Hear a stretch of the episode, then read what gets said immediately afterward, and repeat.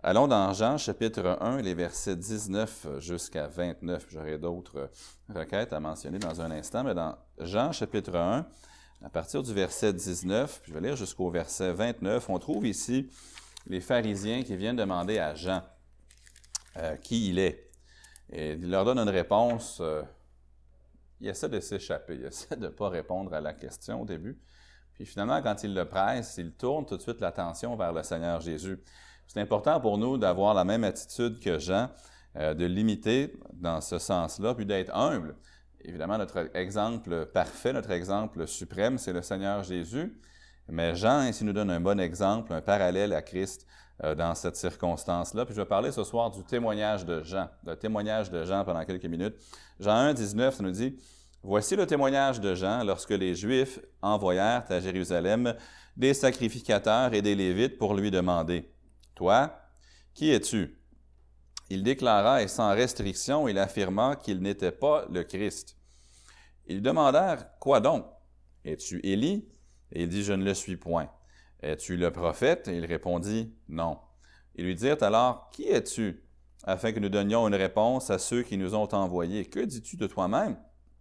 Moi, dit-il, je suis la voix de celui qui crie dans le désert. Aplanissez le chemin du Seigneur, comme a dit Ésaïe le prophète. Ceux qui avaient été envoyés étaient des pharisiens. Ils lui posèrent donc encore cette question. Pourquoi donc baptises-tu si tu n'es pas le Christ, ni Élie, ni le prophète? Jean leur répondit, Moi, je baptise d'eau, mais au milieu de vous, il y a quelqu'un que vous ne connaissez pas qui vient après moi. Je ne suis pas digne de délier la courroie de ses souliers. Ces choses-là se passèrent à Béthanie, au-delà du Jourdain, où Jean baptisait. Le lendemain, il vit Jésus venant à lui, et il dit, Voici l'agneau de Dieu qui ôte le péché du monde. Ici, on voit l'humilité de Jean, puis on voit ce qui est vraiment important, puis je crois qu'on voit ici une clé qu'on doit mettre en pratique, premièrement dans nos relations interpersonnelles, mais deuxièmement aussi qu'on doit mettre en, règle euh, pour être utile à Christ. Un homme à qui je parlais cette semaine, euh, il a appris que j'étais pasteur, puis il dit Ah, il dit, je recevais un magazine d'une église évangélique pendant un bout de temps. Je dis Ah, ouais. Il dit Oui, puis je l'ai reçu. Puis ensuite, ils m'ont téléphoné après pour me demander si j'avais reçu la revue. Puis là, j'ai dit à la dame qui m'avait appelé Oui, en fait, je peux aller la chercher. La revue, elle est dans la poubelle. Je trouvais bien drôle en me disant ça. Là, il dit, tu veux-tu savoir ce que j'ai dit à la dame? la, conversation commençait rapidement à déraper. Je dis, ben, vas-y, dis-moi pourquoi tu as acheté la revue. Il dit, parce que, alors que je lisais la revue, ça parlait pas vraiment de Jésus. C'est un catholique là, qui parle. Et ça parlait de ce pasteur-là, ça parlait, il y avait des photos de lui ici, là, ici et là. Euh, ah, j'ai fait ça, puis notre Église a fait ça, puis on fait ça. Puis... Il dit, je lisais la revue, puis ça avait pas l'air tellement à parler de Jésus, ça parlait de lui, du pasteur. Puis il dit, je trouvais ça un peu étrange. Puis là, il me dit, est-ce que vous, à votre Église, vous êtes comme ça? Je dis, ben, un, on ne publie pas de revue. Puis deuxièmement, j'espère qu'on n'est pas comme ça. J'espère que quand les gens repartent d'ici, j'espère qu'ils ont été pointés, dirigés vers le Seigneur Jésus. Jean avait compris que ce n'est pas lui qui est important. C'est Christ qui est important.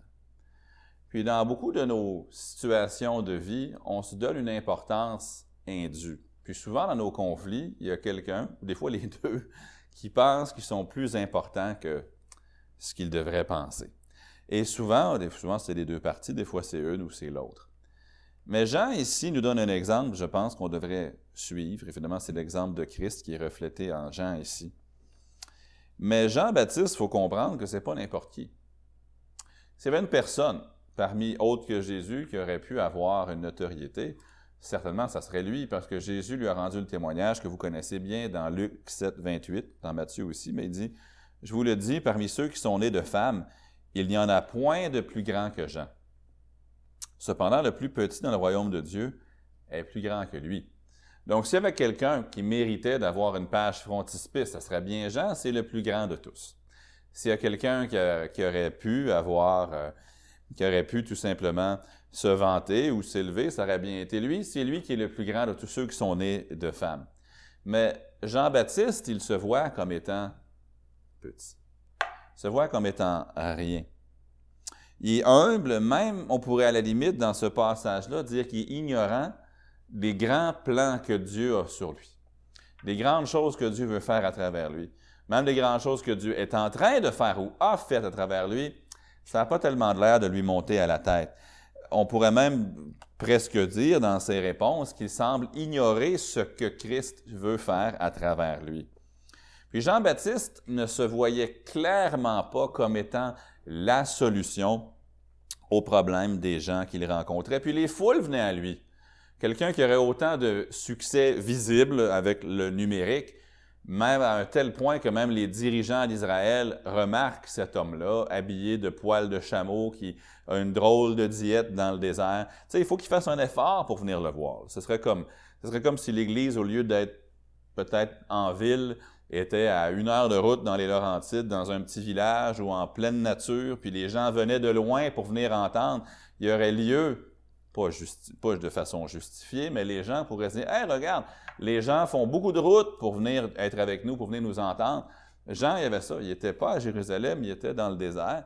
Les gens sortaient de la ville, venaient le voir, puis il aurait eu l'occasion de dire, regardez, mon ministère est un grand succès, mais Jean n'était pas comme ça il se voyait clairement pas comme la solution aux problèmes des gens qu'il rencontrait.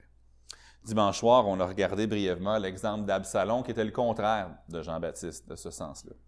Jean-Baptiste, un homme avec vraiment la main de Dieu sur sa vie, clairement.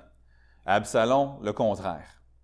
Absalom, lui, a pris l'attitude contraire de Jean. Jean-Baptiste dit, moi, je suis pas la solution dont vous avez besoin. Absalom dit, je suis la solution dont vous avez besoin. Absalom, quand les gens venaient voir David, s'interposait et disait, écoute, ça va pas bien aller pour toi avec le roi, mais si moi j'étais là, ça serait différent. Dans 2 Samuel 15, 4, Absalom disait, Qui m'établira juge dans le pays? Tout homme qui aurait une contestation et un procès viendrait à moi et je lui ferais justice. Puis je, je crains que dans nos vies, parfois, on ressemble un petit peu trop à Absalom. Les gens veulent, ont besoin de Jésus, mais au lieu de les amener puis de les laisser venir à Jésus, ça s'arrête avec moi. Moi, je peux régler ton problème. Moi, je vais t'aider. Alors qu'on omet de pointer les gens vers Christ. Ils ont besoin d'un conseil. Au lieu de les amener à Christ, on leur donne notre conseil humain. Au lieu de leur pourvoir une solution spirituelle, on s'interpose, même en voulant bien faire. Mais des deux exemples de Jean ou d'Absalom, il faut qu'on suive celui de Jean. Il faut qu'on réalise à quel point nous sommes petit. Il faut réaliser à quel point nous sommes insuffisants. On doit comprendre, mais on doit rendre clair aussi pour l'humilité, euh, par humilité et vérité, que nous ne sommes pas la solution. La meilleure chose que je peux faire pour quelqu'un, c'est de les pointer à Jésus-Christ. Trois petites choses sur Jean-Baptiste. Ce sont premièrement remarquées au verset 20 de Jean 1, son identité. Son identité, au verset 1, ça dit, il déclara, et sans restriction, qu'il il affirma qu'il n'était pas le Christ. Je trouve intéressante la réponse de Jean. La question, remarquez bien, n'est pas Es-tu le Christ? C'est pas ça qu'il demande pour l'instant, les, gens qui, sont envoyés vers lui. Il lui pose la question tout simplement au verset 19 Toi, qui es-tu Il aurait pu répondre Je suis Jean, fils de Zacharie. Il aurait pu dire ça. S'il connaissait son surnom, il aurait pu dire Je suis Jean le baptiseur, Jean-Baptiste. Mais c'est pas ça qu'il a dit. Quand ils lui ont demandé qui il était, il n'aura pas dit son nom, il ne s'est pas présenté, il, déclara et sans restriction, il affirma qu'il n'était pas le Christ. Quand il a demandé Toi, es qui? En somme, ce que Jean dit, il dit Peu importe qui je suis parce que je ne suis pas Christ. Donc, qui je suis, ça n'a aucune importance c'est juste, je ne suis pas le Seigneur Jésus-Christ.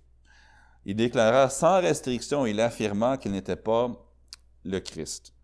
Il dit donc à la personne, tu peux me demander qui je suis. Mais la réponse est insignifiante. Ce que tu as besoin, c'est Christ. Dans tous les rôles de la vie, il faut avoir cette attitude-là. Je ne suis pas la solution pour mes enfants. Oui, j'ai des responsabilités paternelles à prendre. Mais mes enfants, ce n'est pas de moi qui ont besoin, premièrement. Ils ont besoin de Christ. C'est lui leur besoin. Ma femme, elle a besoin, Dieu me commande de l'aimer comme Christ a aimé l'Église, mais ultimement, son besoin premier dans sa vie, ce n'est pas moi. Son besoin, comme tout toute personne, et moi inclus, c'est Christ. J'ai besoin de Christ dans ma vie. C'est ma famille a besoin de Christ. L'Église baptiste centrale de Laval n'a pas besoin de moi. Elle a besoin de Christ. Et quand les gens nous demandent qui es-tu, des fois, ah, moi j'ai ce rôle-là, puis, c'est bien de prendre au sérieux son rôle, mais ultimement, notre rôle, il nous est seulement accordé par la grâce de Dieu. Et peu importe le rôle qu'on se fait confier, on va mal l'accomplir parce qu'on est des créatures pécheresses. Et ultimement, ce que les, quand les gens viennent nous voir, ils ont besoin de Christ. Les Grecs étaient allés voir Philippe, puis lui ont dit, nous, euh, monsieur, nous voudrions voir Jésus. Et ce serait, c'est ce que les gens ont besoin. Quand ils viennent me voir, ils n'ont pas besoin de moi. Ils ont besoin de Jésus. Ils ont besoin du Seigneur Jésus-Christ. Son identité, c'était même pas son nom. Son identité, c'était ce qu'il n'était pas. L'identité de Jean, je ne suis pas le Christ. T'es qui? Qui es-tu? Je ne suis pas le Christ. C'est ça que je suis. C'est pas de moi vous avez besoin, c'est plutôt de Christ. Ça me rappelle un peu Ésaïe. Ésaïe qui s'est vu qui il était vraiment. Dans Ésaïe chapitre 6, on connaît l'histoire, il voit la vision du Seigneur sur son trône. Malheur à moi, je suis perdu, car je suis un homme dont les lèvres sont impures, pourtant il était prophète. J'habite au milieu d'un peuple dont les lèvres sont impures, et mes yeux ont vu le roi, l'Éternel des armées. Puis Ésaïe s'est vu comme il était. Bon, son identité à Ésaïe, rendu là, c'était simplement Moi, je ne suis pas comme le Seigneur. Et ce que vous avez besoin, nation d'Israël, ce n'est pas d'Ésaïe, c'est de Dieu. Jean dit, la réponse à votre question, qui es-tu, elle n'est pas importante, car je ne suis pas le Christ. Il le déclara. Et si nous nous faisons prendre au piège de penser que notre Église, notre famille, ce monde, nos amis, nos collègues de travail, nos voisins, que c'est nous qui sommes la réponse, on fait fausse route on est orgueilleux, on doit plutôt réaliser, écoutez, moi je ne suis pas Christ, mais je connais celui dont vous avez besoin, laissez-moi vous le présenter. Ça, c'est l'attitude que nous devrions avoir. Le secret de l'humilité, c'est de se concentrer sur Jésus, puis de se voir dans notre relation avec lui. On est indigne, on est aimé de lui, mais notre valeur vient du fait que nous sommes en lui. Mais deuxièmement, non seulement je remarque son identité, qui était « Je ne suis pas le Christ », remarquez son importance au verset 21. Ils lui demandèrent Quoi donc? Es-tu Élie? Et il dit, je ne le suis point. Es-tu le prophète? Et il répondit, non. Les pharisiens cherchent encore, ou les, Juifs qui étaient envoyés cherchent encore à identifier Jean. Bon, tu n'es pas le Messie, on a saisi ça. Alors, où te situes-tu donc dans le plan de Dieu? L'occasion est encore là pour Jean de se promouvoir. OK, tu n'es pas le Messie, mais alors tu qui? L'occasion, la tentation même, elle doit être là de se promouvoir. Et il a cette occasion-là de le faire. Il pourrait s'identifier comme étant l'accomplissement d'une promesse de Dieu. Il pourrait s'auto-promouvoir. Il pourrait verbaliser son statut. Mais Jean refuse d'aller là. Une église que j'ai souvent mentionnée, parce que je l'apprécie beaucoup, mais que je visite tous les mois de juin pour une conférence. Une église de 5000 membres. Et puis, il y a un de nos amis qui avait envoyé, euh, il y avait deux des membres de son église qui étaient en voyage en Californie, puis qui cherchaient une église à aller pour un, week-end. Puis notre ami leur avait dit, ben allez à telle église. Puis là, il nomme l'église, la grosse église, qui a une école biblique de 1000 étudiants, une église de 5000, puis qui a une école chrétienne de plusieurs centaines. Mais gros campus, énorme campus. Et puis, euh, allez à l'église là. Là, le couple, ils veulent trouver l'endroit à l'avance, donc ils arrivent là. Là, ils voient un homme qui se promène dans le stationnement, puis il demande des informations, puis l'homme de l'église leur dit Ben, laissez-moi vous faire faire le tour. Là, ils amènent à l'église, ils leur montrent le bâtiment, ils leur fait le tour, ils les amènent dans les classes de l'école biblique, dans un autre bâtiment. Euh, l'église là-bas est tellement grande qu'ils ont bâti leur propre restaurant à l'autre bout du stationnement pour que les gens de l'église puissent avoir de la communion fraternelle après l'église là-bas, plutôt que d'aller dans les restaurants de la ville. Puis, Enfin, ils amènent là-bas et leur montrent toutes ces affaires-là. Là, les gens, ah, merci, merci, on se sent tellement bienvenus, c'est tellement gentil. Là, la réunion du soir commence, ils vont. Là, quand c'est le temps du message, ils remarquent que leur mystérieux guide touristique, c'est lui qui est le pasteur, c'est lui qui se lève pour aller pour, aller prêcher. Pourtant, ils l'ont jamais su. Ils ont juste pensé qu'il y avait un homme gentil, qui avait beaucoup de temps, puis il avait fait le grand tour, mais c'était plutôt le, pasteur, un homme avec là-bas avec un horaire très, très chargé, très occupé, beaucoup de rendez-vous, beaucoup de choses à faire, qui avait simplement eu l'humilité de se transformer en guide touristique pour bien recevoir deux personnes qui venaient d'ailleurs, parce qu'il ne se voyait pas comme étant plus important, il était un serviteur, point. Peu importe ce qu'on a à faire pour Christ, on est tous égaux. Il n'y a rien dans le ministère, le service de Christ qui devrait être trop bas, trop, ah, moi je suis trop, moi je ferais pas ça. Je vais faire faire ça par d'autres. Non. On devrait être assez humble pour le faire. Et ici, Jean a l'occasion de faire le contraire, de s'élever. OK, je suis pas Jésus, mais je suis l'accomplissement de la prophétie de Malachie. il y a 400 ans, quand Malachie a prophétisé, il parlait de moi. Mais ce n'est pas ça qu'il a fait. Jean a l'occasion d'attirer de l'attention sur lui, de se donner un statut, mais il ne le fait pas. Puis remarquez ici aussi, c'est dans le commentaire de John Walvoord, euh, le commentaire biblique du chercheur que j'ai remarqué ce que ça dit. Remarquez que Jean, on dirait qu'il commence à, être un petit peu euh, fatigué par les questions. Alors qu'il y pose des questions, les réponses de Jean deviennent de plus en plus courtes.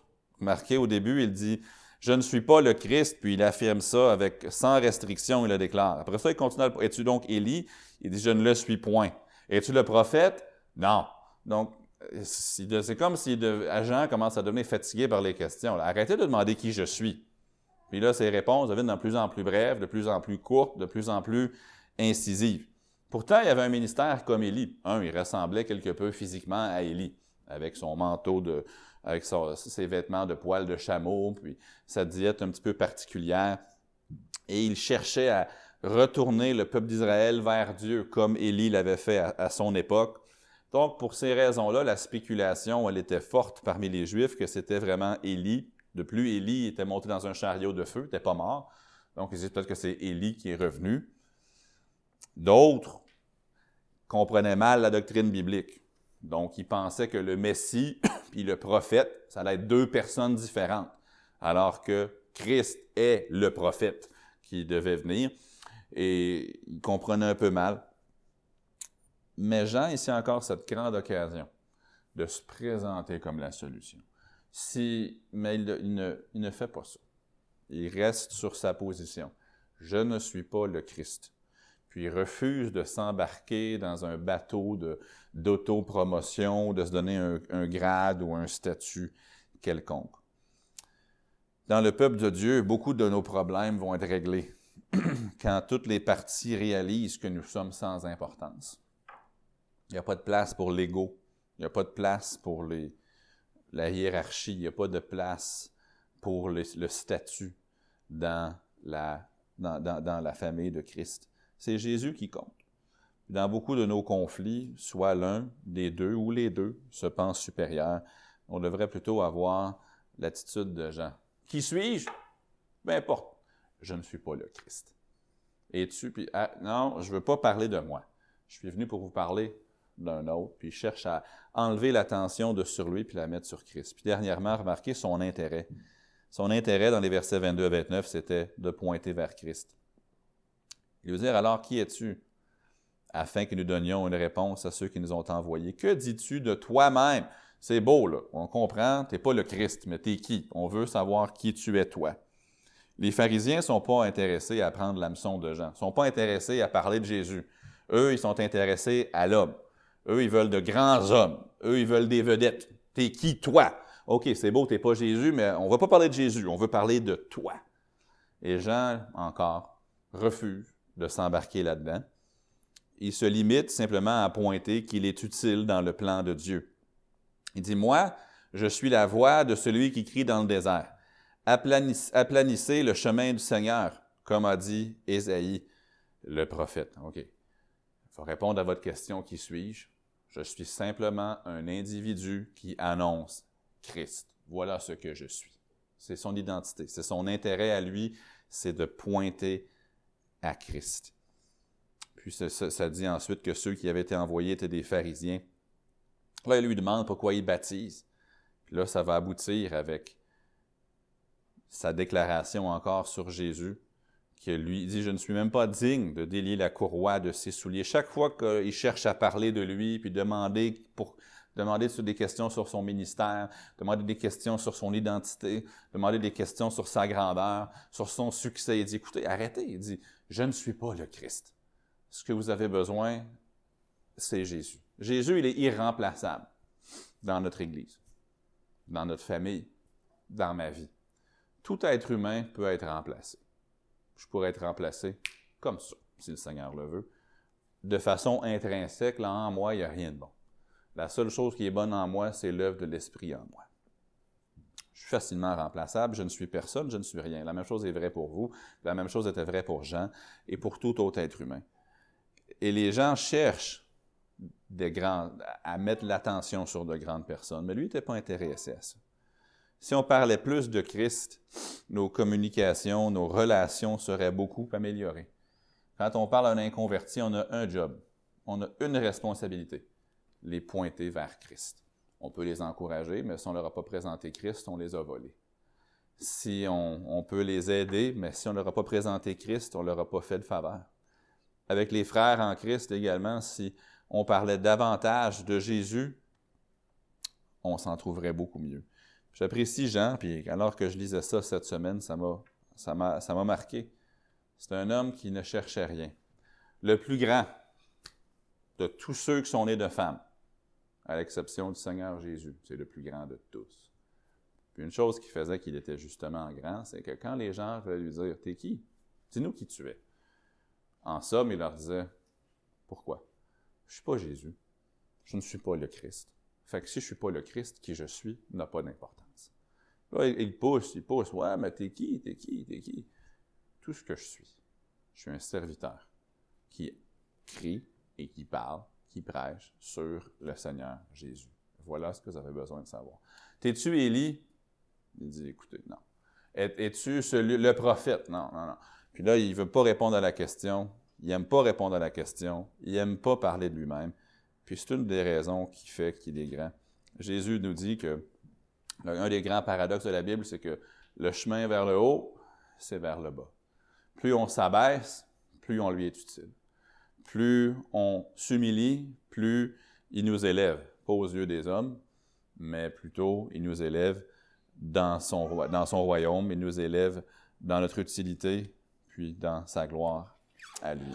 Alors, cette semaine, prenons sérieux notre, rôle d'être non pas des agents pour nous, mais d'être des ambassadeurs pour lui et de chercher tous les jours à l'Église, dans notre foyer, euh, à l'école, au travail, peu importe, à simplement cesser d'avoir de, l'attention pour nous si nous en avons et toujours utiliser les circonstances, les conversations pour pointer les gens, sauvés ou non, toujours les repointer là où ils doivent être avec les yeux fixés sur le Seigneur Jésus.